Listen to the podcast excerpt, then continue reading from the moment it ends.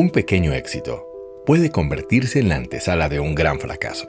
Todo depende de tu actitud y carácter.